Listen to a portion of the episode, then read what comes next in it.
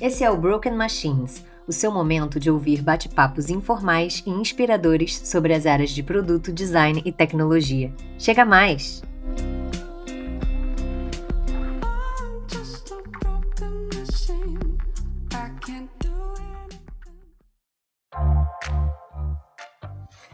Fala pessoal, tudo certinho? Beleza pura? Tudo certo, e aí? Estamos de volta aqui, eu e Felipe, mais um Broken Machines para vocês. Boa!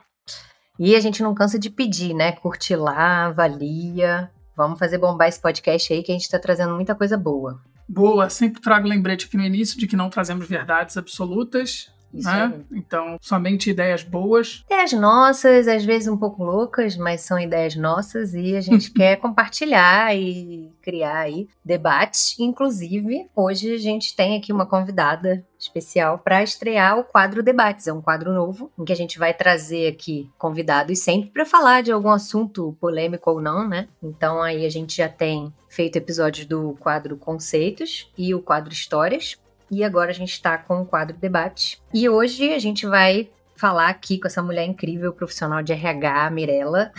Bem-vinda, Mirella, por favor, fala um pouquinho. Obrigada. E aí, pessoal, boa noite. Prazer estar aqui. Super tensa com o meu primeiro podcast, mas animada com os desafios dessa dupla maravilhosa. E eu sou psicóloga, tenho trabalhado com RH ao longo de uns 20 anos e atualmente estou como gestora de RH da Stage, uma empresa de tecnologia focada no ambiente hoje de aluguel por temporada. Acho que é isso, vamos lá? Maravilha. Ó, muito obrigada por ter aceitado aí nosso convite, né? A gente escolheu você porque é uma pessoa em quem a gente confia muito nessa área de RH. E hoje o tema que a gente vai debater aqui é carreira, né? E é um tema bem recorrente. Tudo que envolve esse assunto aí no cenário de design, produto e tecnologia tem bastante coisa para a gente discutir. Então, vamos, vamos começar.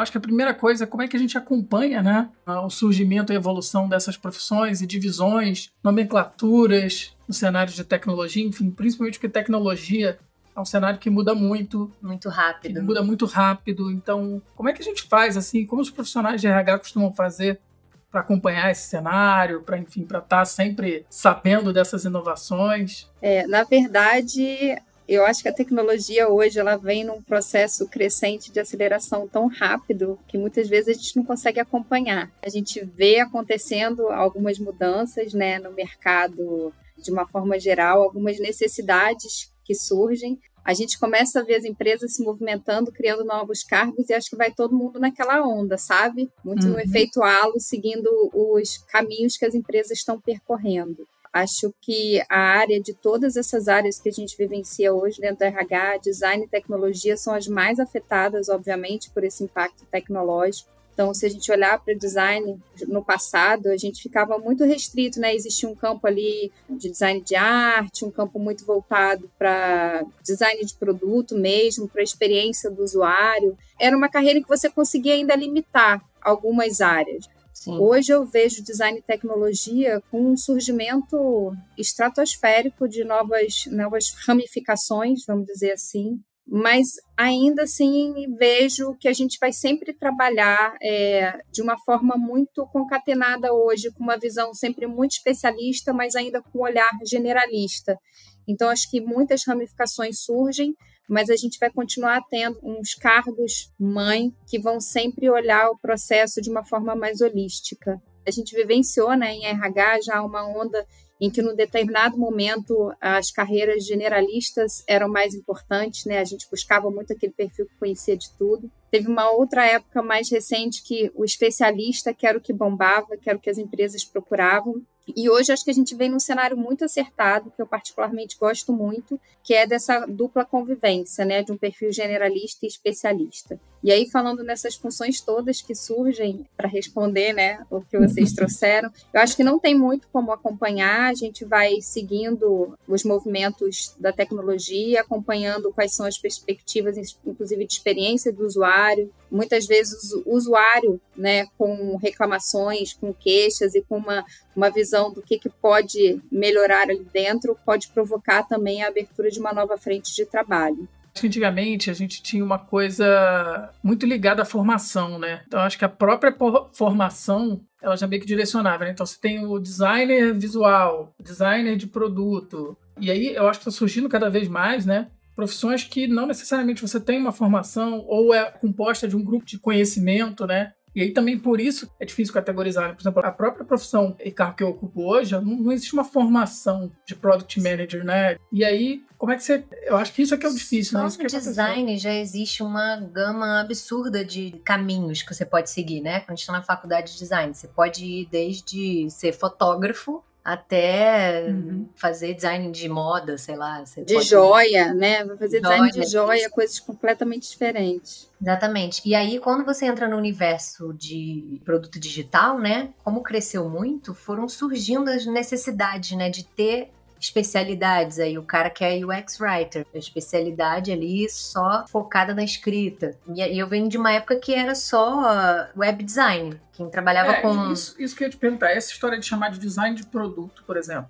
É, porque teve uma evolução, né? Especialmente em design, né? Nós dois somos designers aqui, então a gente tem até mais, mais conhecimento dessa, nessa evolução. Quando eu comecei nessa área era web design, tudo era web design. E aí o web design eu acho que confundia muito e ainda confunde hoje, porque lá fora, inclusive, o web designer era o cara que fazia front também, ele também implementava. Ele era designer, mas ele também uhum. tinha um, desenvolvia um pouco. E aqui no Brasil não, o web designer era só não sei, eu, eu, lembro de ter uma coisa assim. Aí veio a coisa do UX, né? Bombou o UX. Foi bem depois que eu fiz a pós. Eu entrei na pós e aí ninguém uhum. sabia o que era UX. Foi eu me formar ali, me especializar em design de interface. No Rio de Janeiro só tinha na PUC esse curso, mas aí depois bombou, né? UX, UI, UX, UI. Começou essas divisões confusas que as pessoas não entendiam e aí de repente design de produto, que aí já juntou tudo de novo. E aí eu uhum. acho que o que você estava perguntando era isso, né? É, porque na minha época, na minha época, design de produto era o cara que fazia cadeira na faculdade, era o cara Exatamente. que pegava a linha do design, que era design físico, né? É, sobre esse termo, assim, designer de produto, eu acho que é muito porque o designer, ele começou a trabalhar muito próximo da galera de produto, né, do product manager, o que faz todo sentido. O designer não trabalha sozinho, ele precisa ter um entendimento do produto total, né, e não focar só na interface, ou só na UX, ou só na UI. O designer de produto, ele volta a ter esse papel generalista, né, que é o é a pessoa que vai precisar olhar a jornada do produto como um todo para realmente entregar um trabalho bem feito de design. Então faz todo sentido essa união e foi uma, uma junção também que ajudou na questão dos termos, então facilitou nesse ponto. Mas eu tenho um pé atrás assim com esse nome só porque ele me soa um pouco redundante, tá?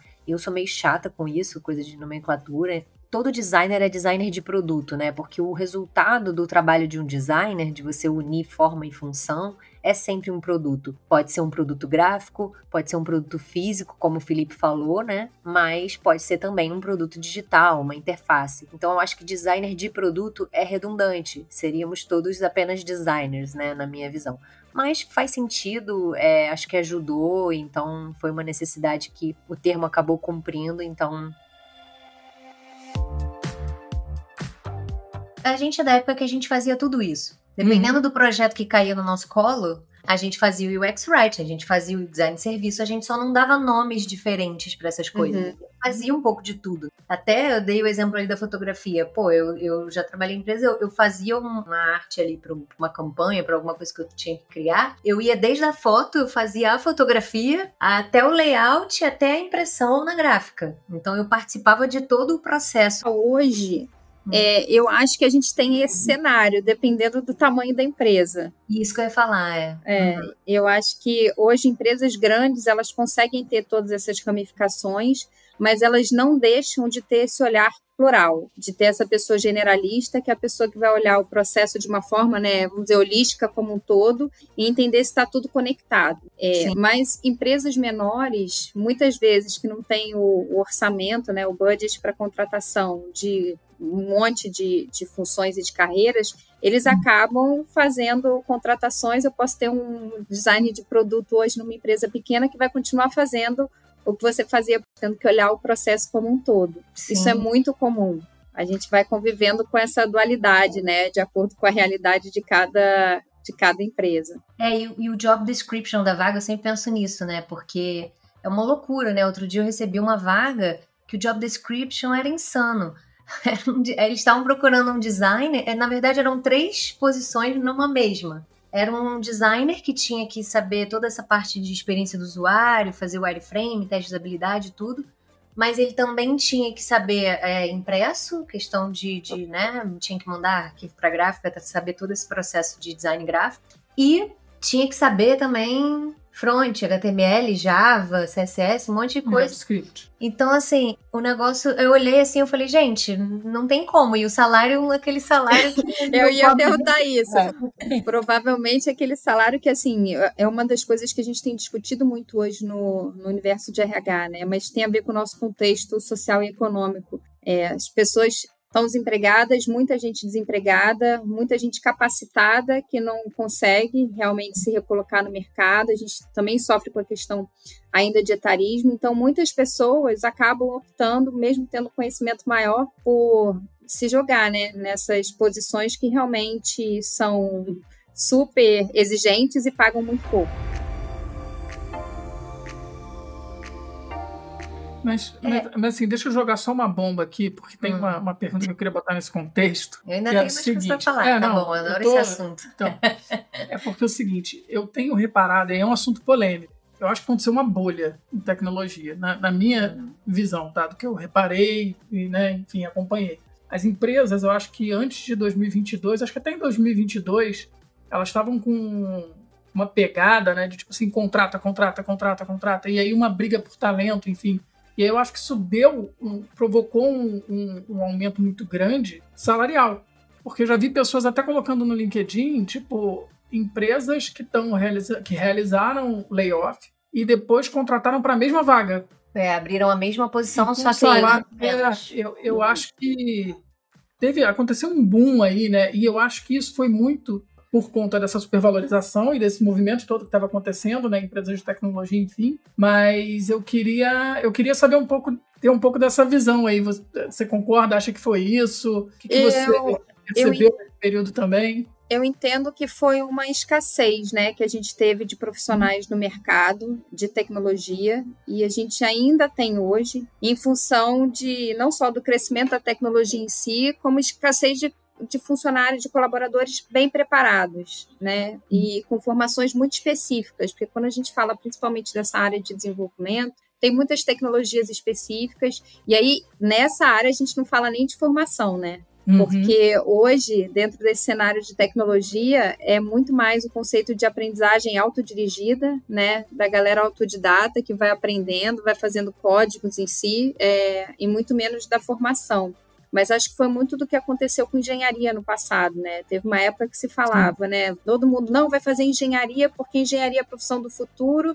E hoje em dia você tem aí, sei lá, 10 candidatos para 500 vagas.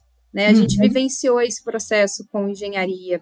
É, acho que hoje a gente tem vivenciado muito isso em relação à tecnologia de ter muitas oportunidades, né? É, e a gente muitas vezes a empresa acaba contratando pessoas que nem têm tanta experiência, uhum. mas porque precisam daquele skill e acabam, inclusive, criando uma curva ali dentro de senioridade que muitas vezes não é saudável, né? Você traz uma galera mais é, que tem menos experiência, menos tempo de mercado, mas você precisa contratar, precisa desenvolver produto, precisa estar em linha com essa velocidade toda que, que a gente tem acompanhado no mercado.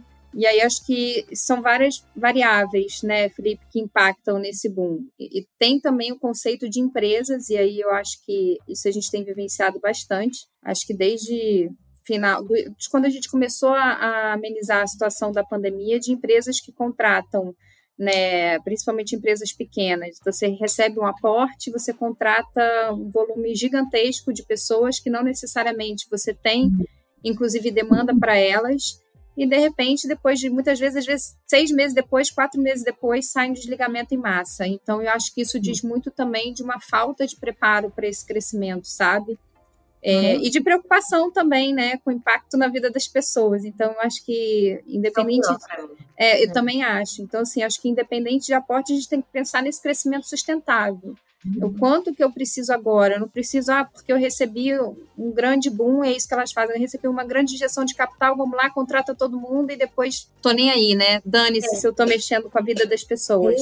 Eu passei por cenário, inclusive, do, do que chamam de acquihire, né? É, fizeram um acquisition, compraram uma empresa para poder comprar o talento, né? Comprar as pessoas que estavam naquela empresa.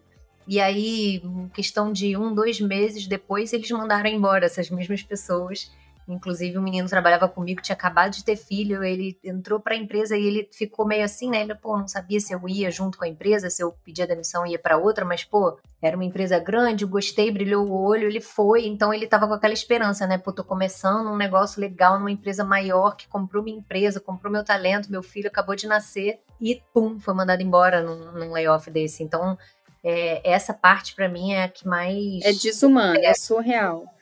É. A gente Mas teve agora recente o ah. caso do C6 Bank, né? Não sei se vocês acompanharam. Fizeram um layoff gigantesco, é, dizendo que hum. eles estavam passando por algumas limitações. Ao mesmo tempo, na, acho que foi uma semana depois, apareceu uma propaganda com a Gisele Bündchen, né? Sim, na, sim. na TV. E aí, assim, então eu acho que também tem muita coisa de, de explorar mesmo, né? É. A gente fala aí um pouco muito do conceito, tem que trazer um pouco do conceito do capital, né? Do, do Marx ali, do. A gente acaba sendo, vivendo ali um processo muito de exploração. E tem o outro lado também, que nesse ainda nesse assunto, mais um outro ponto, que é o que? Quando essas carreiras elas ficam em muita evidência, é, começa a surgir, muita gente tem surgido, a gente tem observado já há algum tempo, alguns anos, uma migração muito grande de profissionais para essas áreas. E aí, tendo ou não a formação, né, ou formações próximas ali de design, muita gente migrando para UX, para design de produto, né? E aí vai inflando de um jeito que é justamente, a gente tem aí, o Felipe até sabe, eu fico com raiva, porque assim, eu não sei se é porque, né, eu falo muito essas palavras e aí o Instagram escuta e fica me jogando um monte de propaganda, de, tipo assim, é, aquelas propagandas oportunistas de, tipo assim, ah, torne-se um UX designer em cinco semanas, sei lá, uns negócios assim muito doidos e eu fico, cara, e a minha experiência de 15 anos aqui, eu fico... E aí as empresas acabam contratando essas pessoas que estão migrando, que ainda estão cruas, que elas podem, sim, claro, migrar, não tem problema nenhum, super incentivo, aliás eu dou muita mentoria, é, a gente está dando mentoria no ADP List, né? E eu dou muita mentoria para pessoas que estão migrando e querem ajuda, né? Pô, por onde começar, o que, que eu leio, que curso que eu faço e tal. É, então, assim, nesse ponto, assim, fica até o alerta, né? Cuidado com os cursos que se compram online, porque às vezes é só para, né, tipo, entendeu-se que está tendo essa movimentação. E aí o resultado disso que eu enxergo é as empresas estão precisando de profissionais qualificados, acabam contratando pessoas que não necessariamente estão né, a tempo suficiente no mercado para atender aquelas demandas. E aí a gente fica naquele daquela berlinda de tipo a, a, a profissão está sendo valorizada, mas ao mesmo tempo isso também desvaloriza, porque você acaba não entregando né, o resultado esperado, porque você tem profissionais não tão qualificados. Mas eu acho que o problema disso também, que acontece muitas vezes, é que você teve essa bolha e teve essa concorrência. E aí você contrata pessoas muitas vezes mal qualificadas ali, ou até com qualificações suficientes, mas suficientes uhum. para cumprir né, até um determinado ponto. E ainda ocorre um outro fenômeno, que você precisa brigar por manter aqueles profissionais. E aí acontece uma super, eu acho que é um fenômeno, né, uma super promoção. Então uhum. você tem uhum. pessoas com quatro anos de carreira que se dizem sênior. Quatro menos? Dois um anos ano. de carreira, super é, sênior, mais. Sobre isso. E aí eu acho que é pior ainda, né? Porque você vai. É uma bola de neve, né? A coisa. E aí você pega, às vezes, umas entrevistas na área de tecnologia, ou você pega pessoas que, não, o cara é super sênior, aí você vai conversar, você fala, não, gente, assim, bem longe disso. Inclusive, uma das grandes dores do RH nessa área de seleção é porque essa senioridade ela é muito subjetiva para as pessoas, né? Então, uhum. a gente muitas vezes coloca lá uma vaga de desenvolvedor sênior, o RH se preocupa em colocar ali, olha, eu quero um mínimo de seis anos de experiência, um mínimo de quatro anos de experiência, e o que chega, né, de currículo que não tem, né, o menor fit com tempo de experiência e muitas vezes com o requisito todo que você pede para a posição, é absurdo. O nosso trabalho seria muito mais fácil se as pessoas, inclusive, lessem o perfil e mandassem realmente para o. Né, de acordo com, uhum. com a uhum. perspectiva que está exposta ali. Mas é isso, a pessoa muitas vezes vivenciou, ah, eu vivenciei dois anos, mas eu vim de uma startup que eu acho que equivale a quatro anos numa outra empresa. Então eu me considero sênior. É, tem isso, né? Eu até tinha colocado essa pergunta aqui, né? O que, que é experiência? Porque existe um pouco essa confusão, né? Ah, experiência é tempo?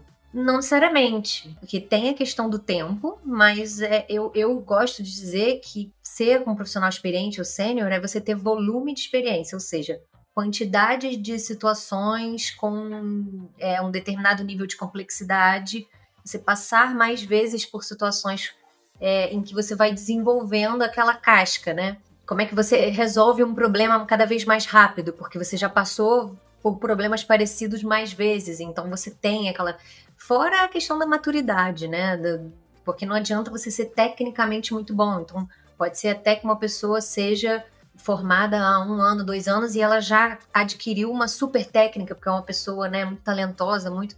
Mas no dia a dia ali, na hora de entrar numa reunião, de, de se reportar a alguém, e ela não tem essa maturidade. E isso, para mim, e aí é minha opinião, tá, gente? Eu quero ouvir até o que vocês acham sobre isso, mas isso também influencia nessa senioridade. Então, é. eu já deixei de promover pessoas que trabalhavam na minha equipe porque eram pessoas até tecnicamente muito boas, mas ainda eram muito cruas nessa maturidade de, de empresa, de coisa, então eu não considerava aquele profissional sênior, né? Com ainda. certeza, com certeza. Então, assim, ó, eu, tenho, eu, tenho, uma pergunta boa, então. Eu quero ouvir essa, eu quero ouvir um pouco da visão da Mirella em relação a isso. Mirella, é.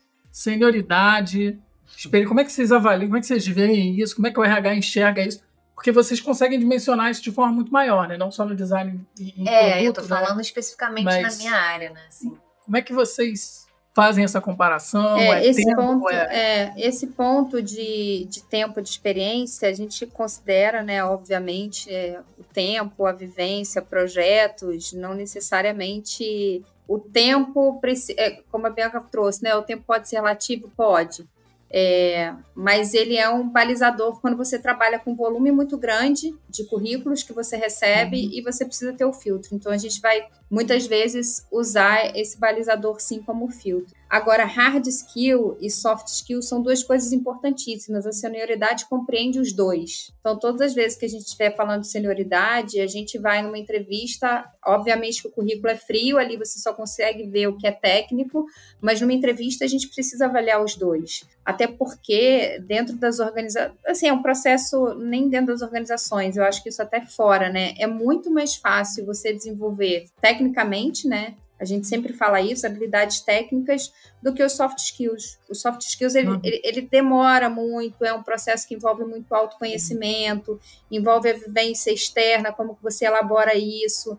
Então, tem todo um processo de dificuldade que é muito maior, né, inerente à complexidade do ser humano, do que uma questão técnica. Isso é um fator, para mim, sempre foi um fator importantíssimo na contratação eu sempre preferi contratar profissionais que às vezes eram mais cruz nos, nos hard skills, né? Tipo, ah, pô, é muito mais fácil eu treinar essa pessoa tecnicamente porque ela tem pouco tempo de experiência, mas que eu sentia que era uma pessoa, né, mais que tinha uma postura mais ali séria, dedicada, esforçada, de querer aprender, de, sabe, de saber ouvir. Todas essas coisas, eu, eu, eu preferia contratar uma pessoa assim, mas que tinha pouca experiência, né? Digo, técnica, né? uhum. né?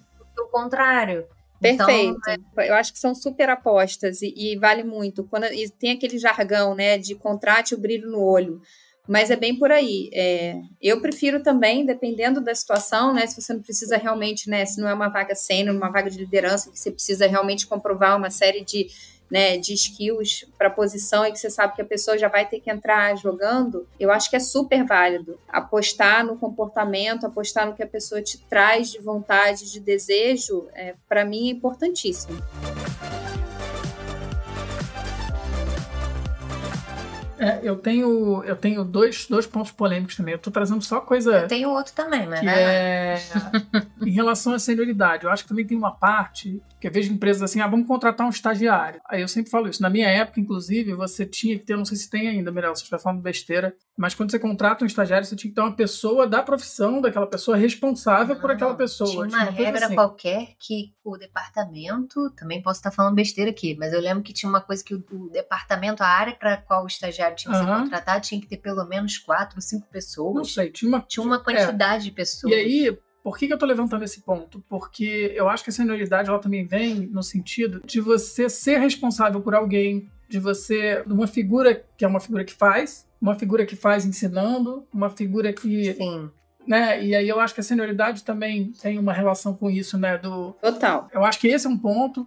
E, e eu costumo usar também muito uma comparação dentro disso, né, da senioridade, que é fazer uma tela fazer um site de padaria ou fazer uma aplicação de N telas, fazer um e-commerce que tem um atingimento, um nível de usuários e uma complexidade, complexidade. muito maior. Sim, então eu acho que isso também é muito diferente. Às vezes você pega um designer que tem um trabalho muito bom ou um cara que já drivou, que já direcionou ali produtos, mas numa empresa muito pequenininha, e você coloca ele, beleza, ele tem às vezes até 10 anos trabalhando uhum. com aquilo ali, ou 5 anos, mas aí quando você joga num ambiente corporativo muito maior, existe uma dificuldade muito grande Sim. de olhar a coisa, é quase que um jogador de futebol, né? Que, que joga só, que olha só a posição dele, ou um capitão que olha a jogada no campo inteiro, assim, nem sabe direcionar os jogadores, enfim. Não, é interessante você falar isso do, do, do, estagiário, porque o primeiro plano de carreira que eu fiz, né, minha primeira experiência como líder ali, na empresa que eu trabalhava, nenhum time tinha plano de carreira, eu entendi que era importante fazer isso para os designers, para guiar essa questão da promoção, né? É, porque é o que eu gostaria que tivessem feito comigo, né? tipo assim, pô, eu, eu, eu, sou pleno, por quê? O que, que eu faço para ser sênior? E, e, eu recebo muito essa, essa pergunta. E aí, quando eu falei, pô, eu não promovi uma pessoa por causa de uma questão de soft skill, mas nos feedbacks, nos one-on-ones, eu passava sempre para ela, olha, são esses pontos aqui. Eu dava exemplos de coisas que a pessoa tinha falado ou como ela tinha se comportado em um momento. Eu falava, olha, um sênior ele agiria de tal forma nessa situação. Você, né, agiu dessa outra. Então dava o fato ali para a pessoa entender porque, né, isso, isso é importante também na liderança. Mas lá no início, quando eu decidi fazer o meu primeiro modelinho ali de, de plano de carreira para os designers, eu levei justamente isso em consideração para determinar o que era o estagiário, o júnior, o pleno, o sênior e o líder era o nível de independência, ou seja, eu peguei todas as hard skills ali. Então, o nível que ele, quando ele é estagiário, ele ainda não consegue fazer as coisas sozinho. O júnior, ele já quase consegue fazer tudo sozinho. Pleno, ele já faz é. tudo sozinho, mas ainda tem uma supervisão. O sênior, ele já faz tudo sozinho sem supervisão. Então, tinha uma, uma coisa assim. Tem, tem sim. Hoje não, ainda tem esse conceito, né? O estagiário, ele é um aprendiz, e aí você vai colocando, por isso que ele tem que ter alguém responsável por ele, né? Não Exatamente. só o estagiário, como o próprio jovem aprendiz. Então tem que ter sempre alguém com a perspectiva de fazer essa pessoa se desenvolver e chegar em um outro lugar. Mas o júnior é uma pessoa, quando a gente fala da independência, né? O júnior a gente classifica como aquela pessoa que não vai ter autonomia, não vai conseguir fazer sozinho, né? É uma pessoa que vai precisar sempre de uma orientação. E conforme vai crescendo, vai tomando um corpo maior. Então, o pleno já consegue fazer algumas coisas sozinhos e outras ele vai precisar ainda de orientação e já começa naquilo que ele sabe fazer sozinho. Quando o Felipe trouxe a questão da liderança, ele já apoia também as pessoas ali, né? Um pleno que Exatamente. de repente tem menos tempo, um próprio estagiário, um jovem aprendiz. Então ali ele já vai exercitando também uma liderança informal que é muito bacana e que ajuda, né, nesse desenvolvimento do corpo da, da equipe e dele. E isso vai se somando aos poucos, né? Então, quando eu estou falando do pleno, ele já está com esse desenvolvimento ali em andamento, e aí quando falo de um sênior, ele já tem uma autonomia praticamente que 100% ali de autonomia, com um olhar muito focado no desenvolvimento também dessas pessoas que estão ali como pares, depende, obviamente, também do tamanho da estrutura, mas o sênior ele já tem um contexto de autonomia muito maior e já começa a assumir o protagonismo de alguns projetos. Né? Uhum. Né? E aí, quando você fala de um especialista, aí já é uma pessoa que anda praticamente sozinha, que é. faz tudo sozinha e já tem essa autonomia e responsabilidade, podendo ter responsabilidade por uma, por uma equipe. Boa. E aí você falou de autonomia e me veio aqui uma outra bomba que eu vou jogar. Porque existe agora um movimento das empresas de algumas empresas mais novas, assim, startups, enfim, que dão essa autonomia e aí, na minha opinião, talvez demais e muito cedo, que é o quê? É, entendem que são uma empresa, porque a autonomia é uma coisa positiva. Eu não gosto de trabalhar, acho que ninguém gosta de trabalhar sem autonomia. Autonomia, vamos lá, dentro do que é o escopo do seu trabalho. Mas quando você horizontaliza completamente ali a empresa, de forma que você dá autonomia para um designer, aí vou dar um exemplo que é do meu contexto, que é o que eu observo. Né? Então, um designer que é júnior, que acabou de se formar, mas você tem estruturas de empresas em squads, né? E o designer júnior, ele fica sozinho naquele squad, com um monte de desenvolvedor ali, um PM, com pessoas até mais experientes que ele, mas ninguém de design acompanhando ele no dia a dia para ensinar, para né, mentorar ali, para dar o exemplo, para trabalhar junto, puxar, né? Uhum. E aí a empresa vende isso como uma coisa super positiva. Não, você tem autonomia, você tem autonomia para trabalhar sozinho e fazer o que você decidir no design. Mas ele não sabe nem por onde começar, ele está é. perdido. A autonomia, porque assim, existe a, né, a liberdade de, de você dar essa autonomia, mas existe uma coisa que está em cima da autonomia que tem a ver com a liderança. A gente fala muito de delegar e delargar. Então, quando você está falando até de um profissional sênior, Depend... Dependendo da complexidade, até um sênior você precisa delegar em algum momento, né? É um projeto uhum. novo, uma situação atípica, uma, uma questão que nunca viveu, sei lá, deu um bug num sistema. É, essa pessoa precisa ter alguém ali como referência para ir puxando ela para outro lugar. Então, eu, eu, acho importantíssimo esse conceito, porque muitas pessoas, isso, isso é fato, né, Bianca? Acontece em muitas empresas, é, não, eu dou autonomia. Chega lá, a pessoa fica perdida, ela não uhum. sabe o caminho que tem que seguir, e o pior, e essa liderança ainda critica. Não, uhum. mas eu te dei total autonomia, te dei um. É importante a gente né, setar, é, e, e, muitas vezes essa relação ela pode ser construída para você entender também como que funciona a dinâmica daquele teu colaborador. Então, ah, eu vou te dar autonomia. Um, se a gente fizer um follow-up uma vez por semana, é bom para você? Você acha que uma vez a cada 15 dias e a gente vai construindo isso junto porque existem pessoas que precisam de um acompanhamento muito mais de perto, até para se sentirem mais seguras, né? Depende do tempo de experiência, mas existem pessoas que precisam de um tempo maior, né? Então, é, esse essa delegação é muito importante e é um processo que tem que ter muito cuidado por parte da liderança. Liderar é muito trabalhoso, né? Porque é você olhar para um time que tem características muito diferentes, muito diversas, e cada vez mais essa diversidade está eclodindo, e que bom, nas empresas. Então, é um, é um olhar que tem que ser muito customizado. É importantíssimo isso. É autonomia, sim, mas com delegação. Uma delegação que seja. Tem muito... até o. Aquele, eu adoro seguir, eu sempre faço com os meus times aquele liderança situacional, né? Situacional. Você coloca ali nos quadrantes é, você tem um nível de independência dessa pessoa e você tem um nível de engajamento, né, de motivação. Dependendo do quadrante que essa pessoa fica, você tem um, um, uma liderança mais delegativa, uma mais, né? Eu gosto muito de seguir isso, porque você tem realmente diferentes perfis, né? Como é que você lida com os diferentes perfis? Sim, hoje tem muitas ferramentas que são importantíssimas de autoconhecimento, né? Que as lideranças podem usar para entender quais são as melhores ferramentas para utilizar com cada colaborador. Então, a gente tem o MBTI, que é um teste de muito utilizado, baseado em Jung, que é bastante eficiente. E tem outras ferramentas também mais simples, assim, testes simples que você pode pegar até, muitas vezes tem disponível na internet de forma gratuita, para entender quais são os gatilhos, se a pessoa é mais segura, mais insegura, se a tomada de decisão que ela normalmente toma se é mais compartilhada, se não é porque assim você vai precisar, é importantíssimo dizer isso, vai precisar liderar de uma forma muito individualizada.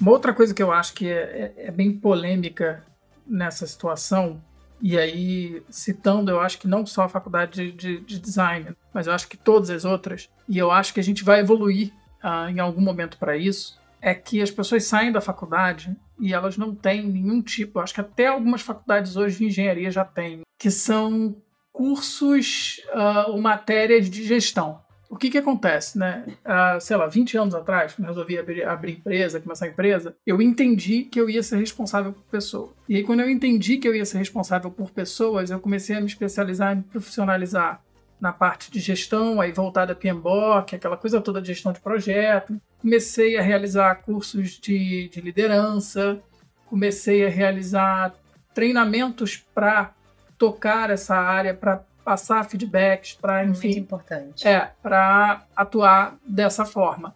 E aí o que eu acho é que muitas vezes o cara que chega numa posição sênior ali, ele é muito. É, vem muito da prática do operacional. Então, ele é muito operacional, aí fica muito bom operacional. Aí sobe de posição, aí fica muito bom operacional mais ainda. Aí fica muito bom. E aí, em tecnologia, você pega um desenvolvedor, por exemplo, que é um pouco mais, mais articulado, que dá atenção mais para essas coisas, aí, pô, fulano é um bom gestor. Mas se você analisar. Não necessariamente. E é, e existe uma falta de preparo muito grande ali, um gap.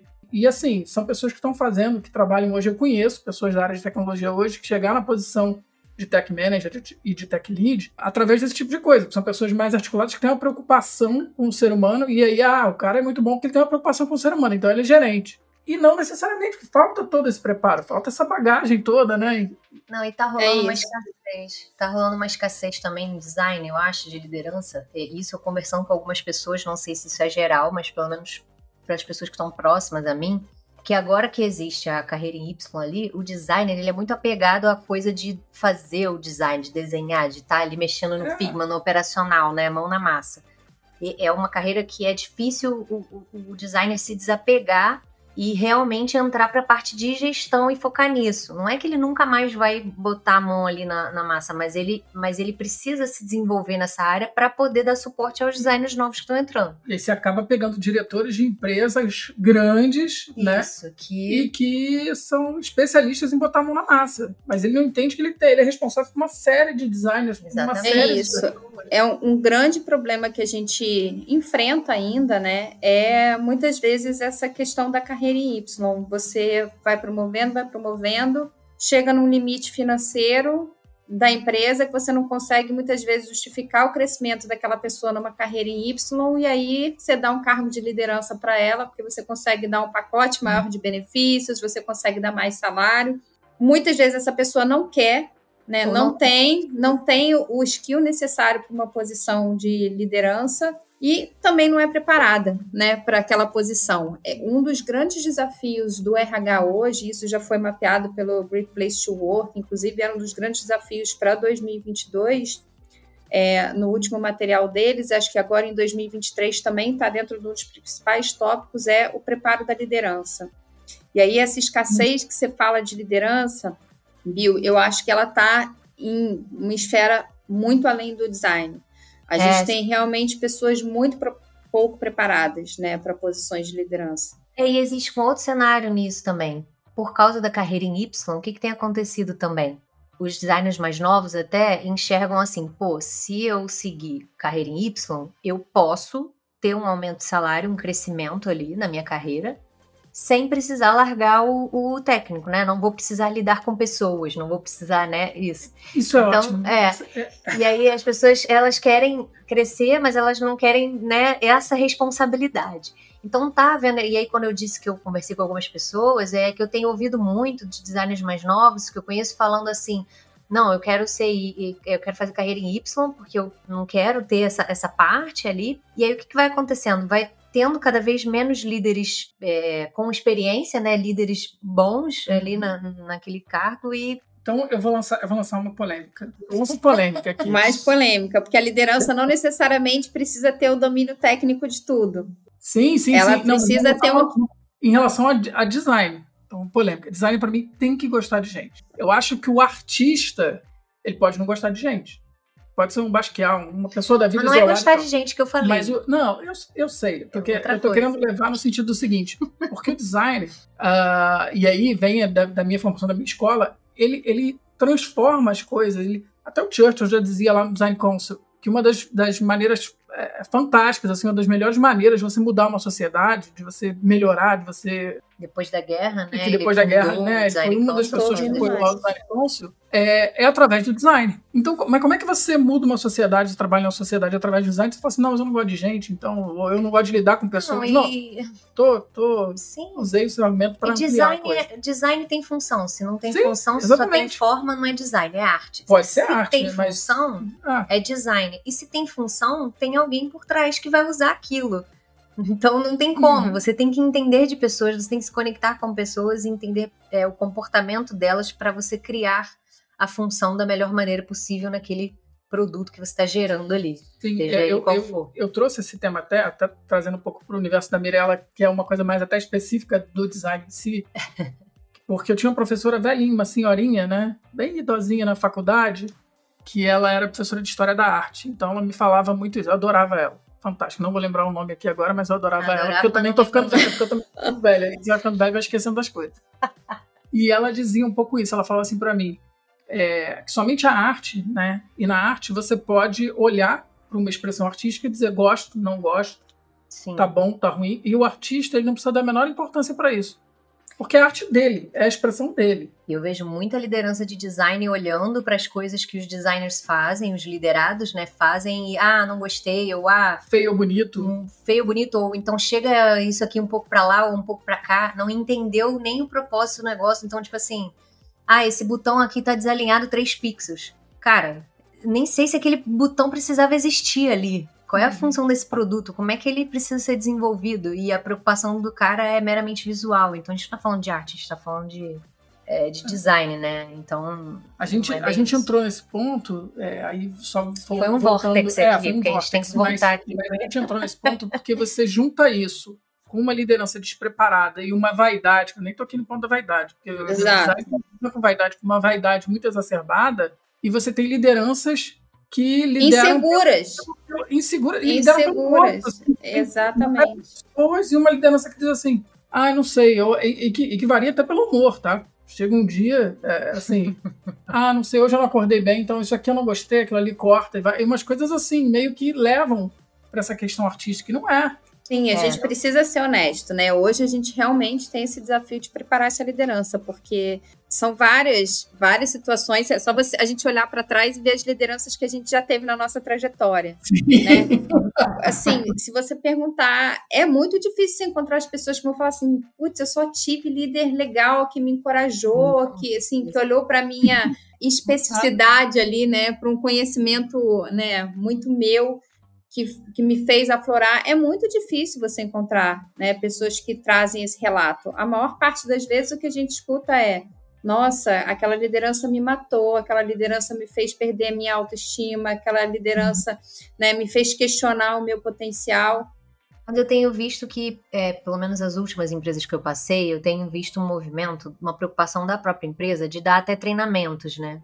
Dar esses treinamentos internos. Por exemplo, eu não fiz nenhum curso focado em liderança como o Felipe, mas eu fiz treinamentos de liderança, sei lá, já perdi a conta de quantos eu fiz, e de todos eles eu tirei ali um, um quezinho que me ajudou em alguma, algum ponto ali que eu tava precisando, tipo assim, pô, vou usar isso para dar feedback, pô, vou usar isso aqui para, sabe? Então, foi importante para mim. Agora eu vou entrar num ponto polêmico, Bill.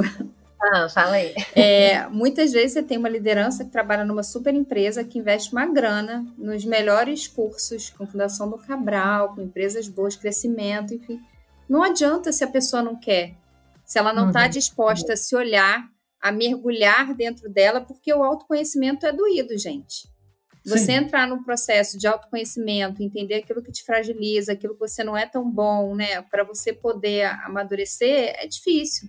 Então, muitas vezes, as pessoas nas organizações passaram por milhões de treinamentos de liderança, e aí eu, eu não vou falar o nome, mas assim, passei por uma empresa gigantesca que investia muito dinheiro em liderança, e ainda assim você tem a pessoa que vai falar assim: nossa, você está achando que você está ralando pouco? Porque na minha época eu ralava muito mais. Tá reclamando de quê? Tá sentando na janela ainda, sabe? Pessoas estão trabalhando ali às vezes 14, 15 horas por dia. É, então, é, eu, eu acho que o, o, treinamento ele é super válido e ajuda, mas é, até a sua questão que você traz, né? Você buscou, né? É diferente. Você está preocupada com isso, se engaja nessa questão.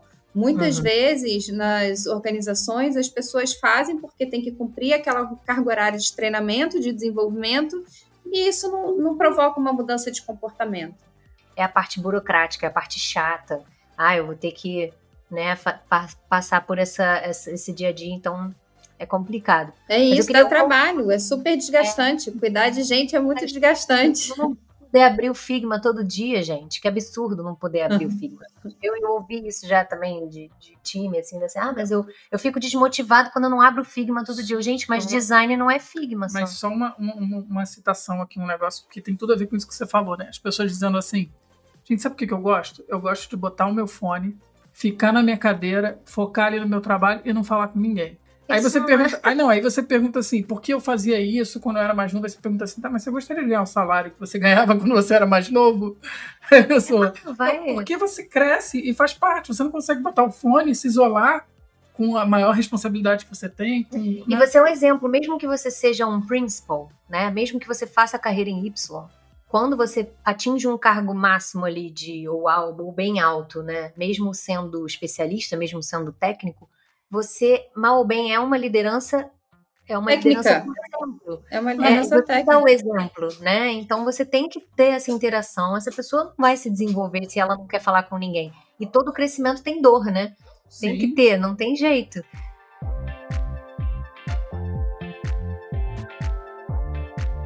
Uma das coisas importantes que eu acho que a gente precisa desmistificar também é essa coisa de que ah, é, eu preciso estar tá né? Tudo que eu faço eu tenho que amar, eu tenho que gostar. Não, gente, faz parte, né? Hum. É, a gente tem que trabalhar assim com equilíbrio. Tem coisas que eu amo fazer dentro de RH e tem coisas que eu já não gosto tanto. E tudo, tudo né? bem, né? tudo como tudo na vida, a gente precisa ter um equilíbrio. É, obviamente que a gente vai buscar o propósito, mas tem a parte chata, sempre tem. É, se, se você pensa bom, legal, a gente não receberia para fazer ele, né? O Felipe que sempre fala isso. É, e tem isso, assim, a parte da, de um treino, né? Se você for pensar um, um jogador aí profissional, existe uma parte do treino que é extremamente desgastante. Se você for perguntar para o cara se ele gosta de fazer aquilo, obviamente que não. Mas ele sabe que faz parte, né? Para ele ter o deleite dele lá no jogo e, a, e curtir né, uma vitória, ele precisa ter todo um trabalho muito árduo ali, que não necessariamente é um trabalho que ele gosta. Aí você tocou em futebol e me lembrou, até dentro desse assunto, numa uma analogia que eu gosto de fazer, né? Num time de futebol, né, para o time ser vencedor ali, ele tem dois, duas lideranças que são igualmente importantes para fazer esse time vencer. Uma é o capitão do time, que ele está em campo e ele está motivando os jogadores ali, mas a, a concentração dele está dentro do jogo, está na bola, está no gol. Ele está ali no campo trazendo o time junto. Mas tem a liderança, que aí, é, no caso, esse cara é o, é o principal, né? O que seria ali o staff, o principal. Mas fora do campo ali tá o técnico, que ele tá olhando, ele não, ele não pode ficar olhando só para a bola, ele tem que estar tá olhando para o time, ele tem que estar tá olhando para todos os jogadores, ele tem que estar tá pensando no patrocínio, ele tem que estar tá olhando lá pro goleiro para ver se o goleiro se machucou, enfim, ele tá olhando o time por uma outra perspectiva e ele também tem que ser muito bom nisso. Então, esses dois papéis são muito importantes, né? Maravilha! É, é o que eu trouxe lá atrás da, da gente viver hoje com especialista e com generalista.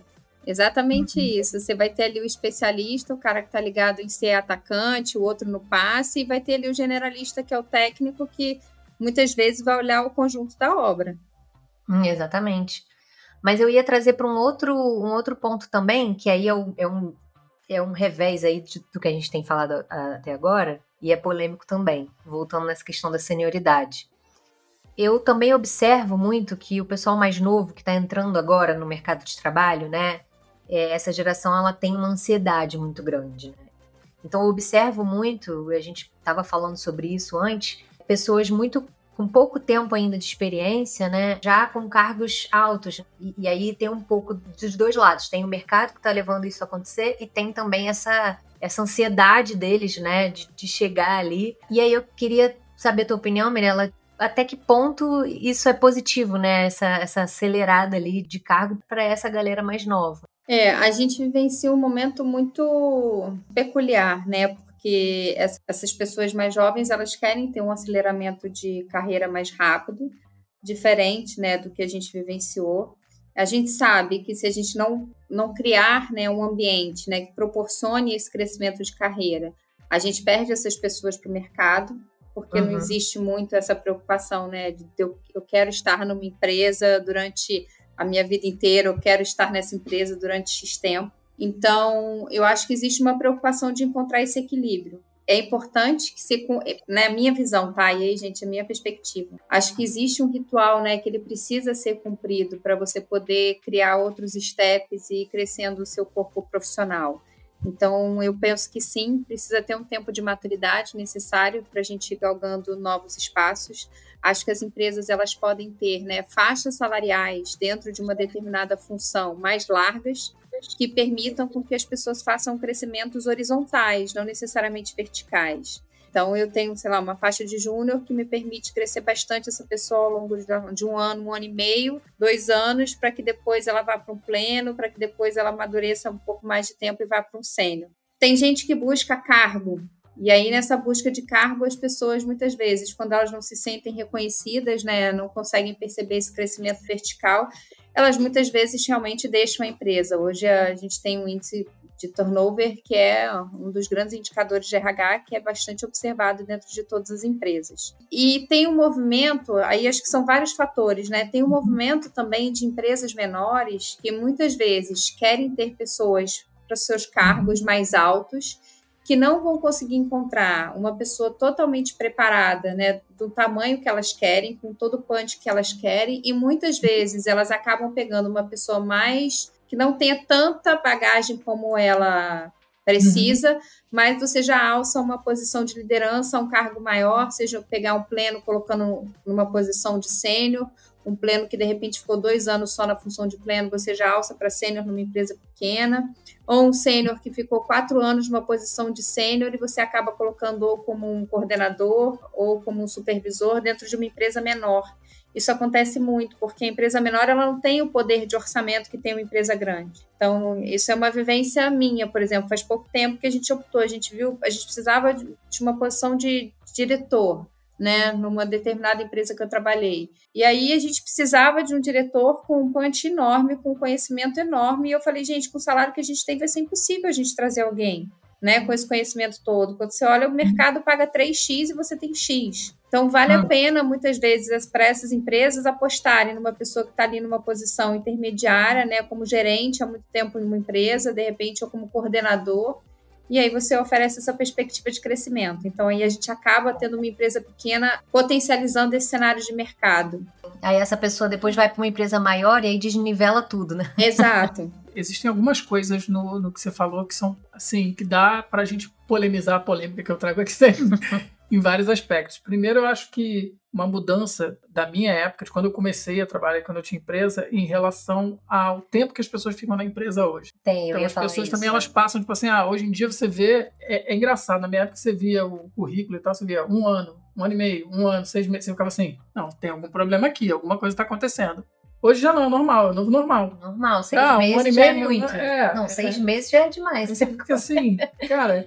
É... E, e, eu acho que isso atrapalha, aí só um parênteses no que você está falando, eu acho que isso atrapalha um pouco porque não é só você para você conseguir também executar alguma coisa que faz efetivamente uma mudança naquele produto, naquela empresa, até para enriquecer o teu portfólio, para enriquecer o teu trabalho. Tô mentalizando aqui para não perder o gancho. Você tem que ficar um pouquinho mais tempo, mas vai, não quero te cortar. Mas aí um ponto eu... importante, só para só para a gente está falando só da galera mais jovem, tá? Não esquece que sim, quanto mais sim. diversidade a gente sim. tiver, a gente consegue equilibrar isso. Uhum. Eu, eu costumo falar também que é, eu trabalho em qualquer universo, eu sou uma pessoa que eu trabalho desde. Eu já trabalhei com empresas muito grandes e já comecei em empresa pequenininha e, né, uhum. né, e foi crescendo. E o que eu sempre falei para o meu ex-sócio, inclusive, eu costumo falar com as pessoas que eu trabalho, é o combinado não sai caro. Por que, que eu falo isso em, em N situações? Eu acho que nesse caso faz sentido. Você contratar uma pessoa para uma posição e que você sabe que ela não está tão preparada para aquela posição e porque você está comprando esse risco, eu acho excelente. Não tem problema nenhum problema. com isso. O problema é o que vem depois. O problema é que você contrata uma pessoa com aquele pouco preparo e aí você começa a criticar ou exigir coisas de uma pessoa de muito preparo. Aí você vira falando, ah, peraí, uhum. mas isso não faz sentido. E eu acho que esse é que é um grande problema. Porque. Mas aí pessoa... a gente está falando de liderança de novo. Sim, também, né? sim, por isso que eu estou puxando esse tema, porque eu acho que eu vejo muito, e aí, só voltando pro universo do design aqui, que eu vou fazer um gancho bacana, que vocês vão entender já. É, empresas aqui no Brasil que falam o seguinte, cara, a gente quer uma experiência do Facebook, do LinkedIn, sei lá. Imagina né, uma experiência de um, de, um, de um aplicativo lá de fora, de uma coisa top de linha e tal. Que vai mudar nosso, Vai nosso mudar- produto, é, a Apple, eu quero um experiência. a Apple. É, eu É um quero negócio igual a Apple, que aí o cara já clicou e tal. E aí você, eu não sei, a Bianca já, mas a, a, a Mirella eu acho que provavelmente não. A Apple faz uma conferência, né, dos designers dela e tal, eu assisti algumas online. É um negócio absurdo a quantidade de designer que esses caras têm, a quantidade do que eles investem em experiência e em designers. Uhum. E aí você olha empresas aqui no Brasil e às vezes, né, de forma geral, tá? Todas as empresas que eu já passei, a gente quer uma, uma experiência de primeira linha, nananana, pô, e você fala assim, pô, que bacana, cara, quantos designers você tem? Ah, eu tenho o Zequinha aqui, que eu trouxe ali da gráfica, e é Eu ele. tenho- é. E, e o outro ali que o cara vai fazendo assim, dá um jeito, e aí ele, é- Mas esse aqui é meio designer, meio PM, ele faz de tudo ele um pouco. tudo. Aí você fica assim, cara, e por que, que eu falo isso? Porque não tem nada contra, não tem problema. A gente sabe no dia a dia de quem tá em cima, de quem tá drivando a coisa, que você tem que breakvar a empresa, que você tem que. Não adianta você inflar, botar salários altos e a empresa não dá lucro. Então a gente sabe, disso, eu sei disso tudo, eu já tive empresa Mas também. não dá pra exigir Mas uma não dá pra exigir. experiência nível. E né? aí teve um uma designer na Sim, empresa. E aí teve uma empresa que eu tava até trabalhando com Ou você. 50, mas um por time. Tipo, um time que- de 30 pessoas é um designer só, pra, a cada 30 desenvolvedores. Você lembra de uma coisa que eu te falava? A Bianca ela estava trabalhando numa empresa uma vez e ela tinha uma equipe, sei lá, de três, quatro designers, né? E aí ela ficava assim, pô, mas isso não tá na qualidade, eu não vou conseguir entregar tudo. Ela queria cobrir tudo, abraçar tudo, porque ela é muito perfeccionista. Tem que ficar tem que ficar. Maravilhoso. E aí, em alguns momentos, eu falava assim, "Bri- Bianca, mas essa empresa, ela tem o design, ela tem o design que ela paga. Então É. pensa nisso. Não, é. Alivia um pouco, porque você Eu não sou vai muito conseguir. exigente. Eu sempre É. fui muito exigente. E, e era o exigente nível Bianca, mas eu não tinha três, quatro Biancas. Eu tinha três, quatro Júniors ali. E a minha ansiedade de fazer a coisa ficar bem feita, mas depois que você falou isso, e com a maturidade também que eu fui ganhando como líder, eu fui entendendo que eu vou delegar. Não necessariamente vai sair com aquela qualidade, mas é o que a empresa tá podendo. disposta né? a investir. É né? isso, é isso, é isso. A gente tem que olhar o contexto geral. Exatamente isso. A gente muitas vezes tem uma perspectiva, né? Eu falo isso, ah, eu quero implementar um programa, sei lá, de avaliação de desempenho que rode, né? Ai, 360, que todo mundo avalie, todo mundo. Primeiro, com a maturidade da empresa para isso, né? Assim, a gente tem as pessoas preparadas, faz sentido, não faz sentido. É, e o custo, né, disso, assim, o custo até, não, nem, nem tanto de, mas o custo emocional para esse processo todo, para que ele Uhum. corra de uma forma que faça sentido, né, que ele não caia em descrédito. Então, é muito em relação a isso, a, situação também em si, né, o teu time, o teu, teu tamanho. Eu não consigo rodar uma avaliação 360 graus numa empresa se eu tenho um time de um bloco deu sozinho no RH.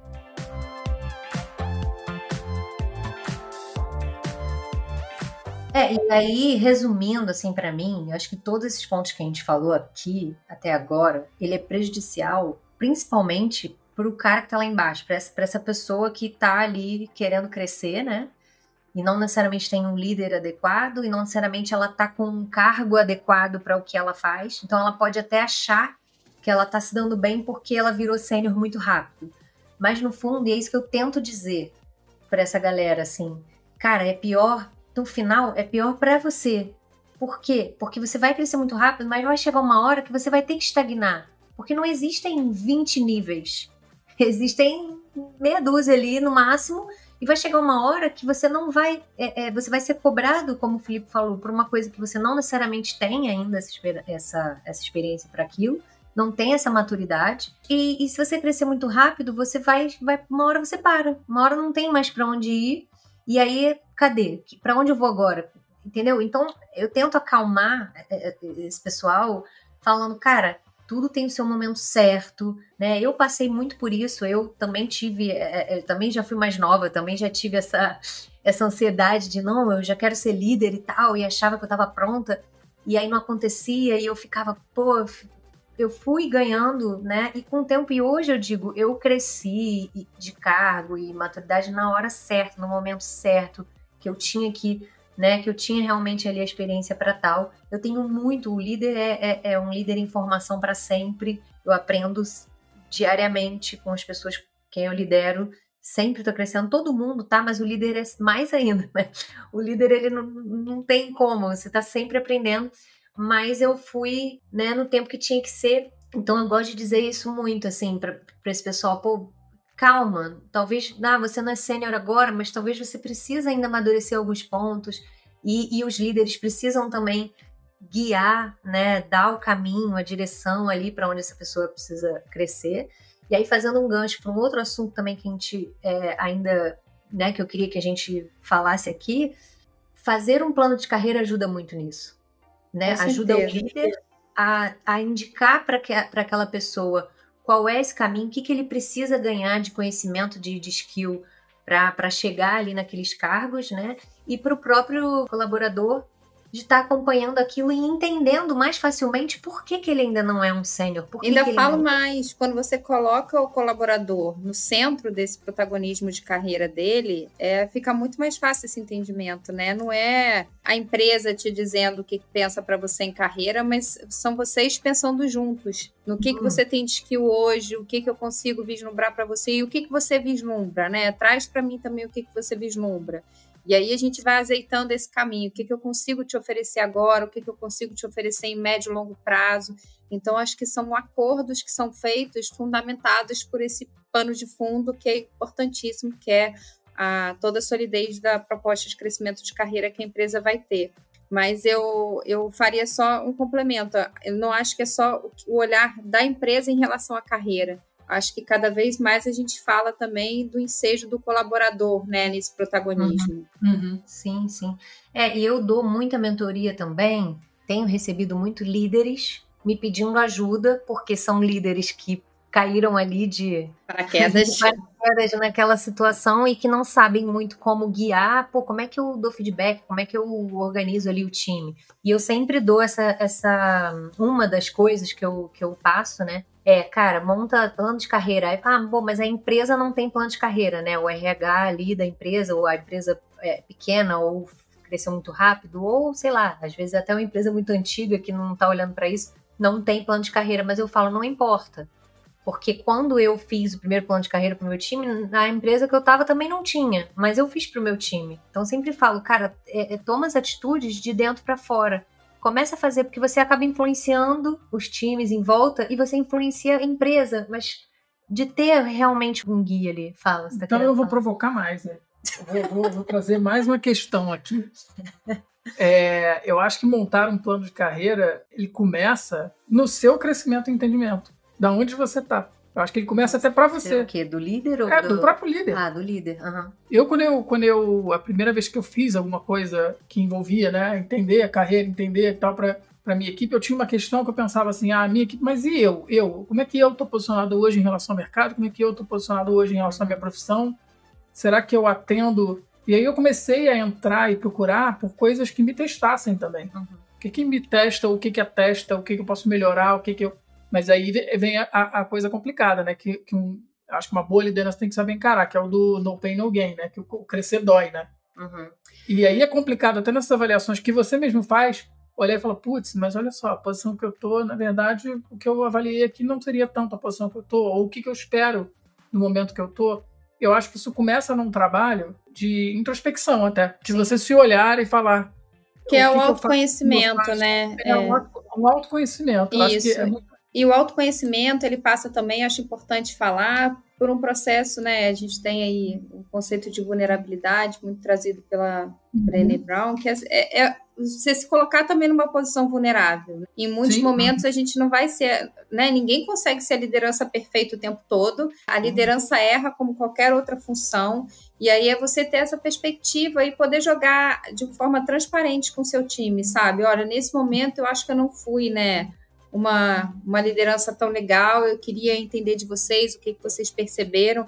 Eu acho que esse processo de construção de autoconhecimento ele passa muito também por um processo de escancarar a vulnerabilidade enquanto liderança, que vai permitir, inclusive, que os teus colaboradores percebam isso e tragam à tona também as questões deles. Eu acho importantíssimo.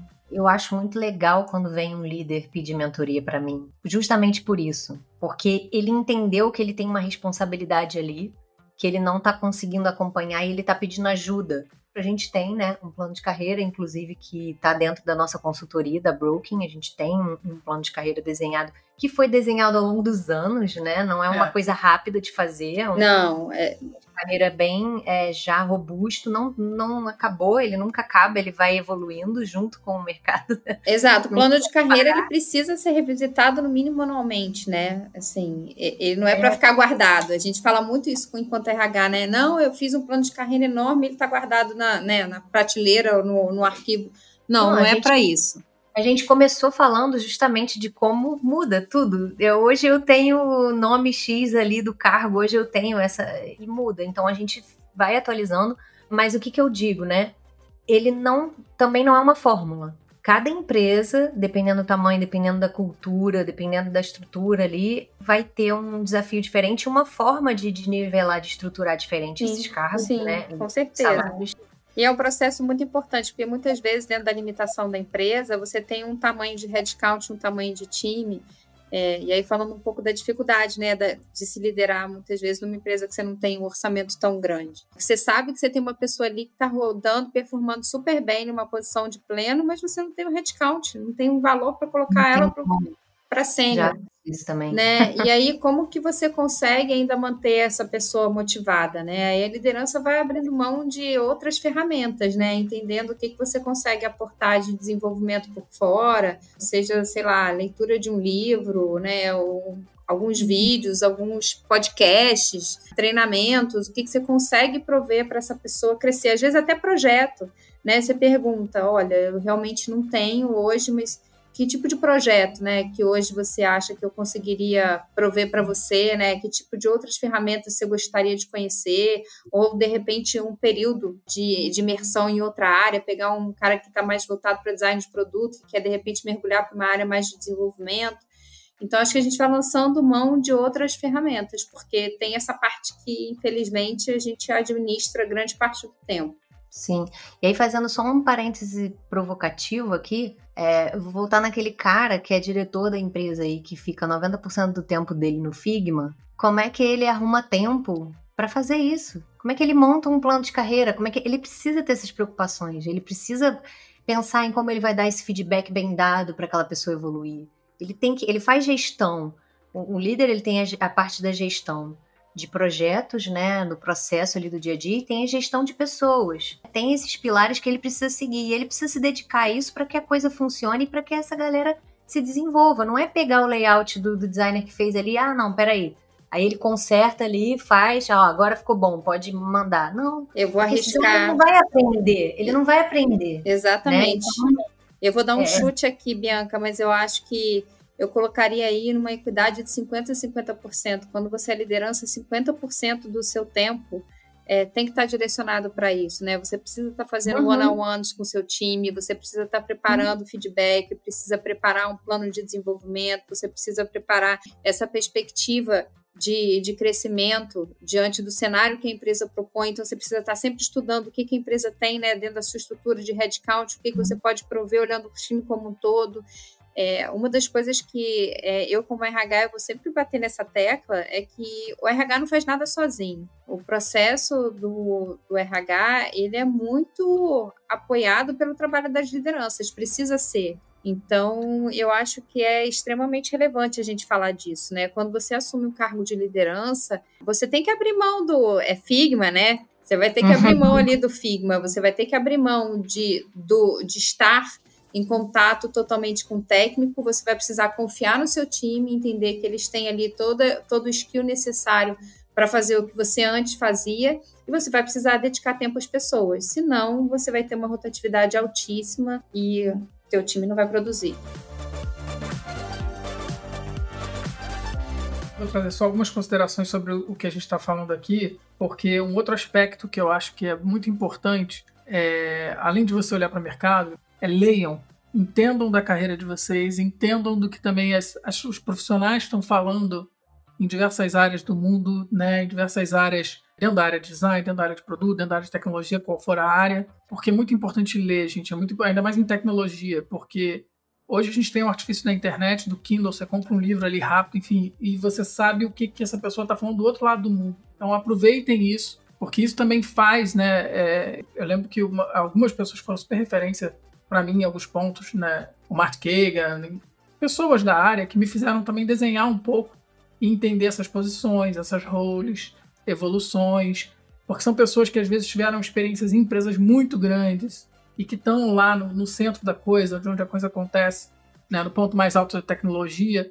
E outra coisa também, em relação a esse trabalho que eu acho que já vou emendar, que foi uma outra coisa que vocês falaram, que é da, do papel da diretoria, do papel da gestão, do papel do líder. Eu acho que é muito bom você separar também, usar como referência as camadas que a gente, as três camadas que a gente usa, né? Que é o estratégico, tático e operacional. Então, se você é uma pessoa de uma posição de direção, entenda que você tem que atuar ali um X% na camada estratégica. E se você não está fazendo isso, não está atuando na camada estratégica, algum buraco está acontecendo.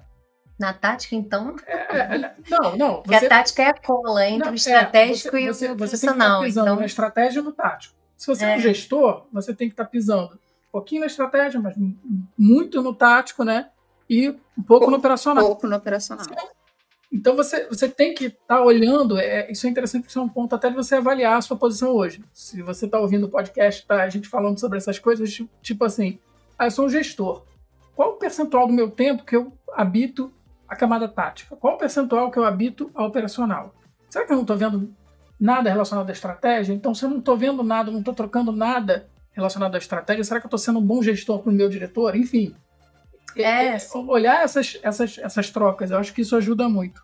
É, e, e, como eu falei, como não existe fórmula, isso vai funcionar de maneiras diferentes dependendo da empresa. Claro. Dependendo da estrutura da empresa. Então precisa se criar. Assim, posso estar sendo muito aqui, eu, eu sou uma pessoa muito metódica, muito virginiana, muito, sabe? Mas, assim, é, pelo menos para mim, eu funciono muito quando tem uma regra, quando tem uma coisa escrita ali, delimitando direitinho, entendeu? De forma organizada, de forma clara, para todo mundo entender quais são as posições, como que a gente estrutura ali o time, como é que o time cresce. É muito interessante nessa perspectiva também você trazer sempre é, um espaço para começar ouvindo, né, do teu colaborador. Trazendo também a perspectiva do colaborador antes, né, para a gente exercitar essa busca, né, e esse, literalmente, essa, você perceber o quanto que essa pessoa também está afim.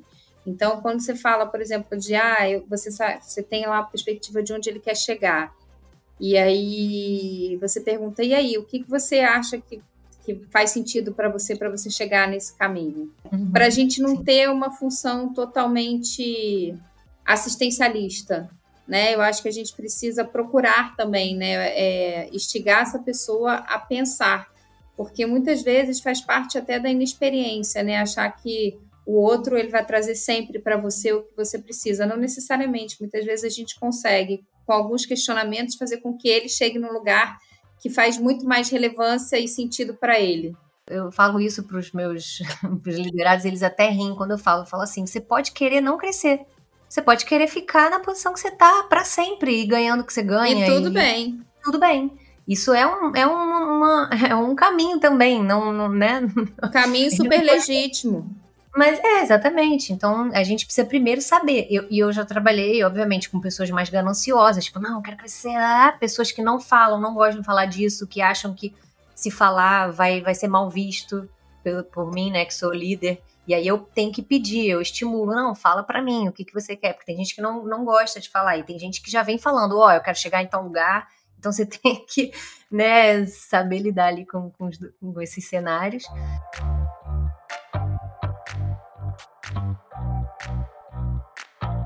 Mas acho que o último ponto que eu queria trazer, só bem rápido, até pra gente encerrar, que a gente já também falou pra caramba aqui.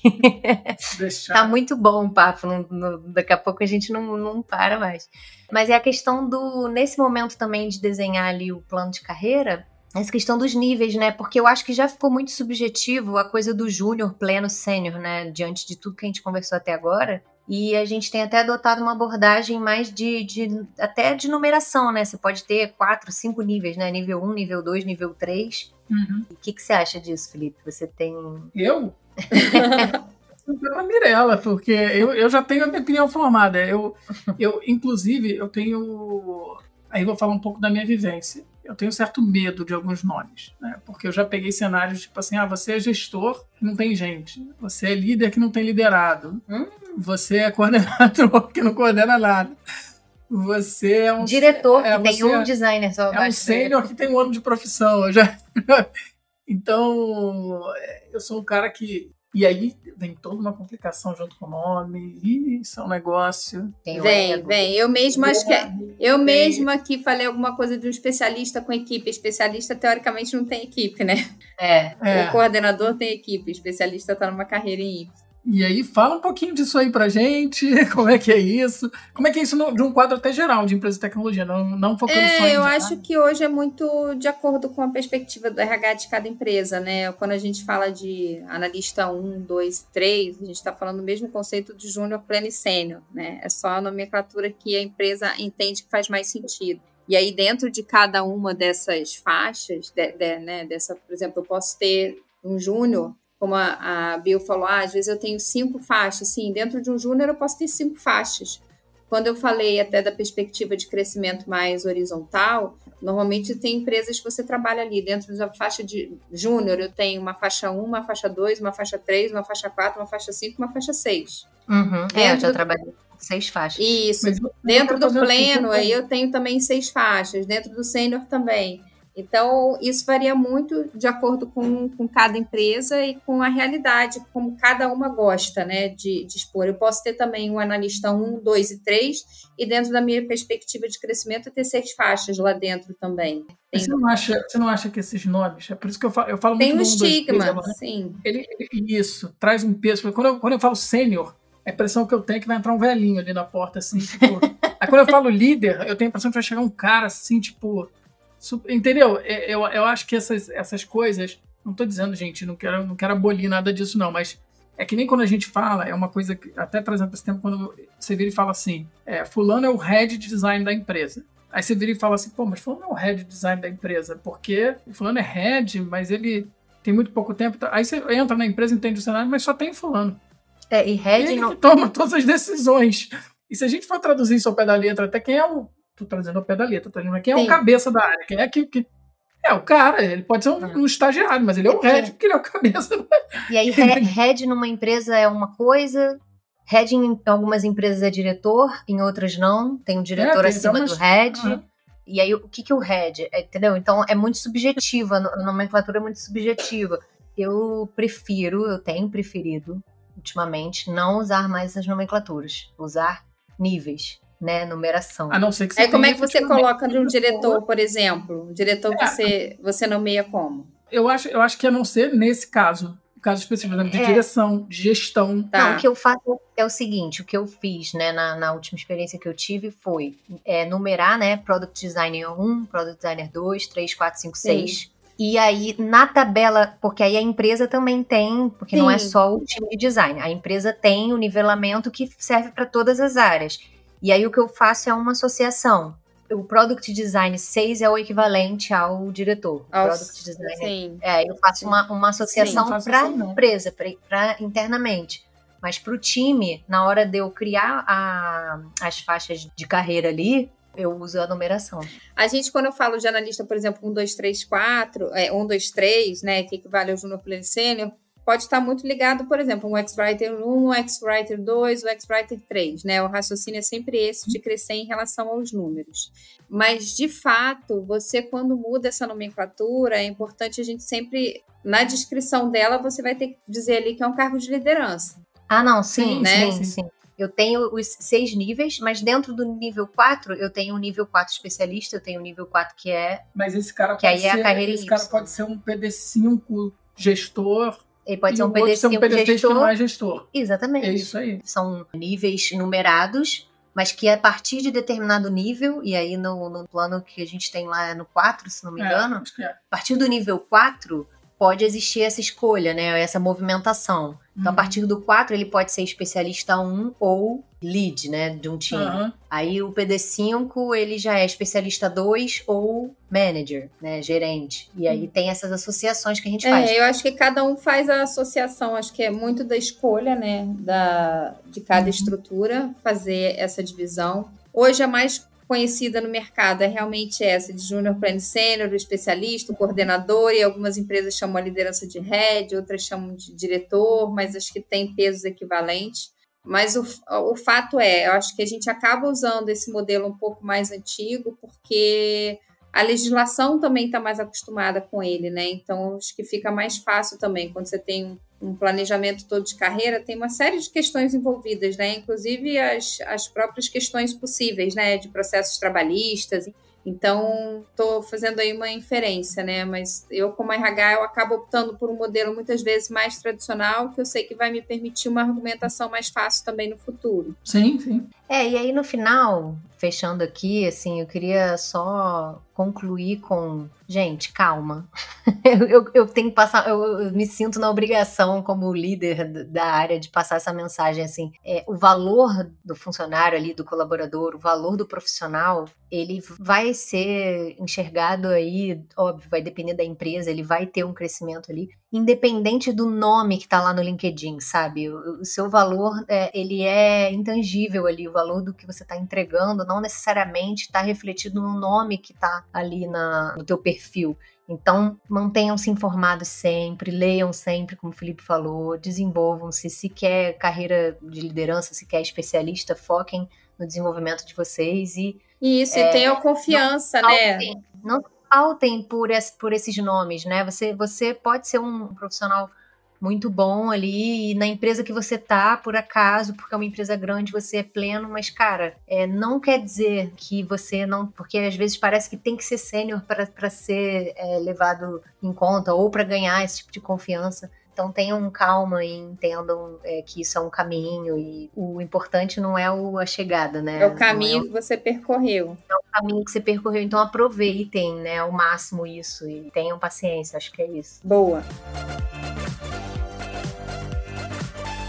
Vamos lá, então, considerações finais. Mirela, considerações finais. Considerações finais é quando a gente fala de intangível, é difícil a gente ter alguma conclusão, né? A gente trocou aqui várias ideias, é, mas eu acho que discutir e esse processo de troca de conhecimento é sempre relevante para a gente olhar a partir de outros horizontes, né? Expandir um pouco o nosso conhecimento não tem nada cravado em pedra, né? Tem as formas que cada empresa vai encontrar e que cada RH vai encontrar de seguir o seu próprio caminho diante da sua, do seu universo, né? Da sua realidade. E eu vou dar uma dica para quem está começando, que é uma dica que eu usei. Procurem nessas empresas que vocês entrarem, eu acho que é muito mais importante do que salário, mentores. Uhum. Que mentores vão fazer total diferença na evolução profissional de vocês. Então, procurem pessoas que vocês entendam que são referência, principalmente início de carreira. Isso me ajudou muito. Eu tive um mentor que depois virou meu sócio, que me fez crescer bastante na minha área, me fez aprender muito. E eu fui pulando para empresas, passando em, em empresas que eu sempre olhava para um mentor, uma pessoa que podia me guiar, porque isso tem muito valor, isso tem um valor enorme. É, e se esse mentor não está na empresa que você trabalha, procura ele fora. É, hoje tem N ferramentas, formas de você online achar pessoas dispostas a dar essa mentoria, às vezes num assunto específico que você precisa desenvolver. Então não, não deixem de pedir ajuda, né? Bom, eu Isso. até vou, posso complementar, Felipe, que você Pode. me deu uma deixa enorme. Alguns anos atrás eu participei de um curso, na época na Perestroika, eu tive uma palestra com o Adriano, do Projeto Draft. Eu nunca mais esqueci o que ele falou. Ele falou assim: antes de você escolher o lugar, que você quer trabalhar, escolhe a liderança. Então, uhum. é muito do que você está falando, né? Numa entrevista, muitas vezes você se apaixona pela liderança, né? Você percebe, né, que a liderança ali, ela pode ser muito mais importante do que a empresa em si. Eu falo isso porque tem muita, né, as pessoas, ah, eu almejo, eu quero trabalhar naquela empresa que é top, e eu acho que aquilo é é o máximo, vai ser o auge. Não necessariamente, né? Escolhe com quem você quer trabalhar antes de onde. Às vezes você se apaixona errado, né? Mas. É. Ah, é. Não. Tudo é uma aposta. Tudo na vida é uma aposta. E o pessoal usa essas empresas, às vezes, para fazer é, rampar, né? É, É, Usa a mas empresa para rampar, tem muito isso, né? Ah, não, eu vou para aquela empresa só porque é, um- é uma empresa de nome. Se eu trabalhar lá, sei lá, dois meses, eu já consigo mais um monte de, de emprego bom e é só para rampar. E nem preciso dizer que não acho isso legal. Mas enfim. Bom, é isso? É isso, Mirella. Muito Fechou. obrigada. Obrigada a vocês. Muito, muito bom mesmo. Ah, vou chamar de novo, porque tem outros assuntos Tem de, muita coisa pra falar, né? de RH. Ah, que bom. Espero que tenha funcionado. Funcionou muito, foi ótimo. Sim. E é isso. E no próximo episódio a gente tá aí de novo. Um Valeu. beijo, beijo. Tchau. Beijo. Tchau, tchau.